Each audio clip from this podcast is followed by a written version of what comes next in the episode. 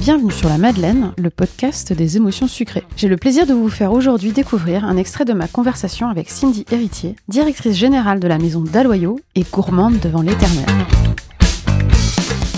Je suis bretonne. Ça me définit aussi beaucoup.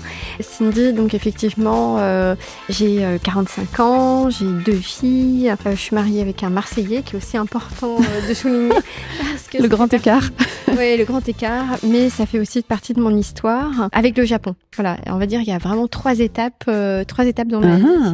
Voilà, donc la Bretagne, qui est, on va dire, que j'ai que j'ai quitté assez tôt finalement, mais qui me définit aussi beaucoup, entourée enfin d'une famille de gastronomes, euh, avec le produit au cœur de mon enfance, le potager, etc. Et effectivement, une rencontre avec euh, Guillaume et en fait notre euh, comment vie familiale qui a démarré à Marseille. D'accord. Donc déjà, donc je suis oui gourmande. Je suis plutôt bec sucré. Ah, voilà. Enfin.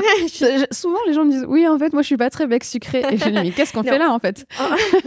Non, je l'assume et je le. oui, assumons-le et disons non aux gens qui disent stop au sucre. Ça suffit maintenant. Non, non, je oui, tout à fait. Non, je suis un vrai bec sucré. En revanche, euh, je suis aussi dans un métier de représentation et j'essaye euh, de goûter et de rester raisonnable. Mm. Et j'ai trouvé des parades, hein, donc je vais essayer d'en livrer quelques-unes. Euh, c'est de goûter un peu à la manière japonaise, c'est-à-dire peu une mmh. petite quantité, mais tout. Et hein, par contre, oui, je peux dire, je suis très curieuse. Pour moi, Pierre Hermé a réussi euh, des associations euh, culinaires qu'aujourd'hui, seul peut-être Daloyeux demain, mmh. euh, ou encore réussira dans le futur. Je raconte souvent cette anecdote et peut-être que j'aimerais lui poser la question, mais aujourd'hui, qui, à part lui, aurait pu réussir à créer un dessert, donc je pense à Lise mmh. qui mêle le litchi, la rose et, la, framboise, qui individuellement, quand on interroge autour de nous, peu de personnes euh, te disent ben, j'aime le litchi, peu de personnes, nombre de personnes qui me disent je n'aime pas la rose, moi j'aime beaucoup la rose, et finalement il a réussi à en faire un dessert de renommée internationale. Et ça, je trouve ça absolument euh, fabuleux. Oui, c'est sa grande force. Euh, Exactement. Et aujourd'hui, je recherche ça. Et donc pour revenir à la Bretagne et même au, à Marseille, je vais te dire aujourd'hui, pour moi, presque un dessert idéal, c'est la figue.